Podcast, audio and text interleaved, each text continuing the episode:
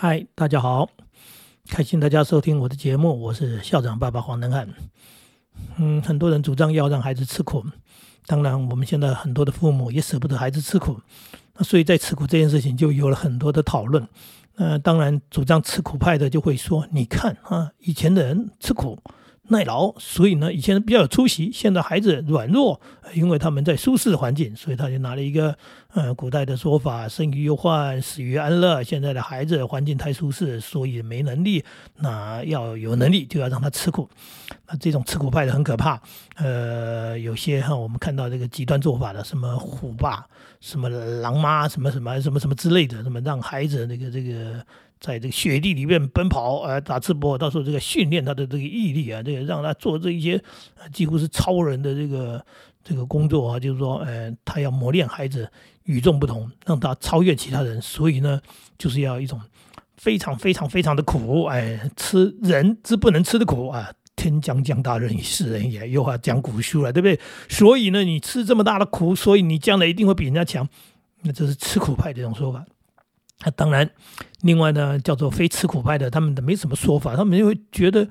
疼孩子就天经地义嘛，然后呢，父母天性他从来没有什么说法，他就很自然的在做做一些什么，就是爱孩子啦，然后爱孩子里面中间就舍不得啦，舍不得当中放不开放不下啦，对不对？啊，天气冷了，哎呦担心孩子冷着哦，哎孩子有没有吃饱？孩子这样会不会太累啊？对，所以呢，他就嘘寒问暖，然后做好多好多保护孩子，替孩子做很多的事情。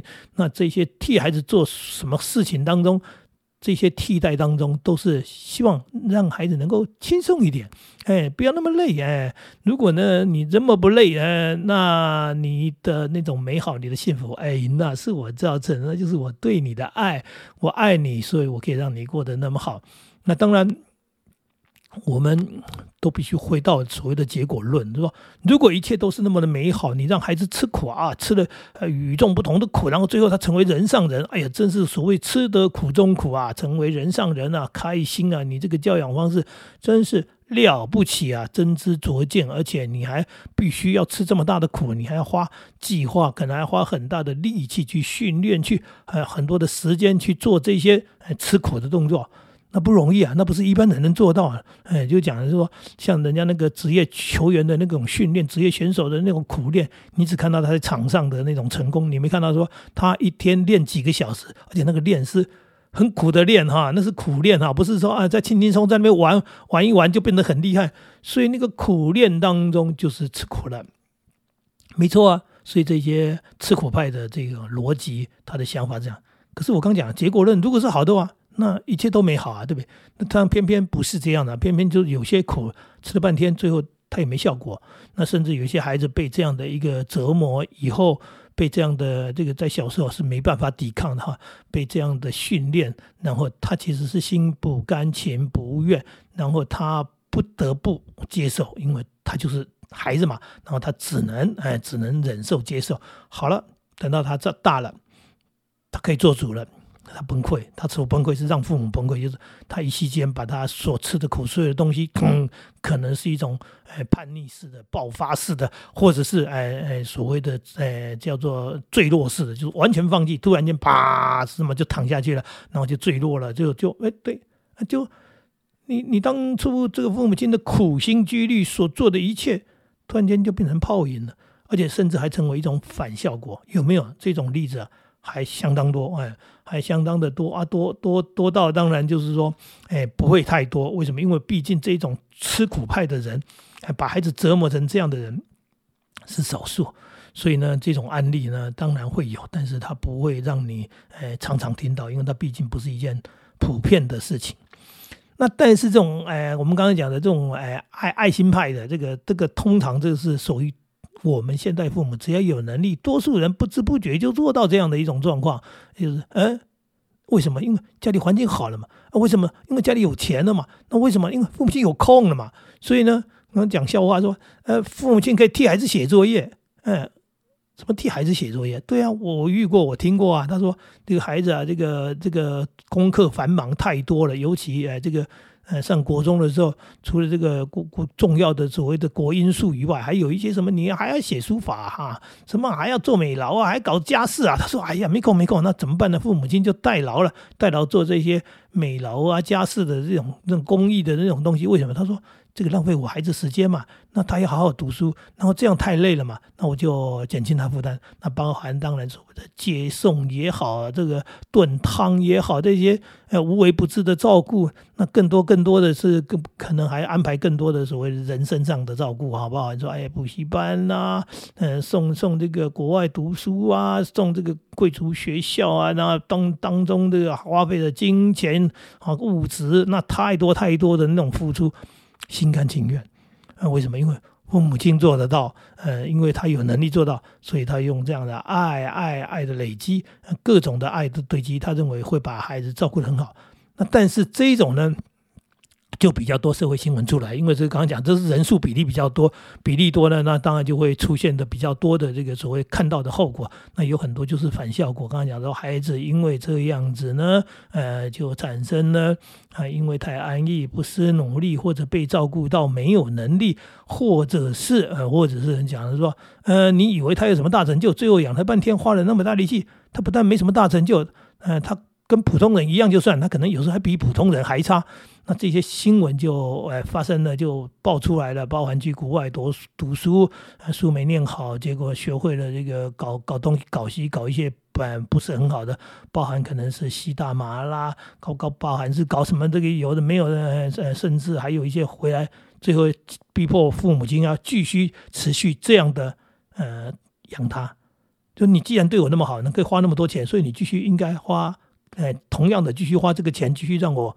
如此快乐的，呃，无后顾之忧的过下去，哎，我只要当你的孩子就好了嘛，你干嘛叫我去什么什么成为一个什么什么了不起的人？我没有，我要当你的孩子，继续当学生也好，不当学生也好，你就继续这样的照顾我、爱护我、养护我。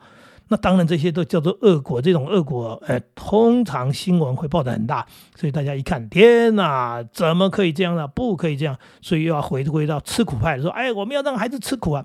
哎，其实又回到我讲，你到底要让他吃什么苦？你家明明有冷气，你不让他吹吗？你家明明有车，你说你给我走路，为什么？因为我要你吃苦，我不接送你，呃，就罢了，对不对？有很多时候呢，我们家吃的好，我还让你吃不好，我让你吃苦，哇，天哪，那那那叫做凌虐。所以，我们其实可以很心平气和的做一个父母亲去思考一下，要不要让孩子吃苦？要，那吃什么样的苦？哎，不是胡乱的吃苦，是吃有用的苦。呃，吃所谓的有用苦，就是说你要让他在吃吃苦当中学到东西，让他在吃苦当中去思考人生。也就是说，这个苦呢，啊，这个苦是能启发他的，而不是呃越苦越好，嗯磨练折磨，嗯不是凌虐，那那那都不叫做那那是真的苦，但是那不是有用的苦。就这个苦让他在做当中。他产生了什么样的一个一个所谓的呃心理或者是思想上的一个启发？嗯，那我们能给孩子吃什么样的苦？我们没有太多苦可以给他吃嘛，对不对？所以说生活当中正常的生活当中，我们就在过平常的日子。只要你的家境不差，你也没有什么特别的苦给孩子吃。但是有些机会，例如说你他该负起责任，负起责任苦不苦？其实。哎，他也不苦，但是他也是一种苦，就是我坚持要你做的事情。例如说，你自己起床，你年纪够大了，你定好时间，你自己起床，即使到了冬天天气很冷的时候，你仍然要毅然决然的起床去上学。你说很冷，我不想去了，呃。那就是不能吃苦了嘛？就说这个冷是老天爷给我们的，哎，好，今天竟然这么冷啊，寒流来了，呃，下来了，冷成这个样子。可是生活正常作息啊，所以你还是要起床。你这个时候没有任何借口托辞，你跟平常一样啊，牙关一咬，对不对？起床，然后跟平常一样上学。如果父母亲连这个都不让孩子吃苦，你说，哎呀，那今天就请假不要去了啊？那你就是荒唐的，这个叫做这个叫做不可思议的父母，就是说你保护孩子也保护的过度了。到底什么事情重要？遇到一件重要的事情要坚持，然后要负责。这种算不算吃苦？其实说它是种苦，它就是刚刚讲的，它确实是种苦嘛。例如说啊，天气很冷嘛，对不对？那就是比较不容易嘛。但是你是要做啊，甚至我们讲的说，哎，我家离学校的距离比较远，那我可能必须接送。可是我家离学校的距离其实是不远不近的，孩子可以自己走路的。你让他去走路上学，他年纪够大了，他在这个走路上学，这个或者是他坐车上学去通勤的状况之下。呃，他必须花点时间，呃，比专车接送要不方便，辛苦一点。但是这是应该要吃的苦，为什么？因为这件事情它并不困难，哎，它其实也不是什么苦，这是相较比 比较之下苦。说，哎，用专车接送你送他去当然好啊，对不对？但是他如果自己坐车去，他会早一点出门，他会在路上可能还要塞车，还要或者跟人家挤车子、挤公车。但是这不就是生活当中的一种学习吗？也就是说，你不用跟让他安逸过度嘛。所以，我我常常跟人家说，我的孩子，呃，上学的状况就是呃自己去。那为什么父母亲没接送？因为我们家离学校的距离，我觉得适当。然后我觉得孩子年纪够大了，那你今天可以完成这件事情。那这件事情并不是少数人刚刚讲的那个在雪地当中跑步，不是那种折磨，是很多人这样通通勤啊，很多人这样子坐车子去上学。那那么多人当中，你只不过是其中一个，那这怎么能叫做特别苦呢？这只是比还我们还要送你这件事情要稍微苦一点，但是是你应该要去做，你应该要接受的。所以我也主张，我也让我孩子这么做。考完大学之后去打工，那打工的过程当中，其实不是要靠他去打工赚钱来贴补家用，也不是要他自己去拿来去缴学费。我。一开始就告诉他说：“希望在打工的过程当中，你去思考一下，你去认识社会，然后去思考一下你将来想要做什么。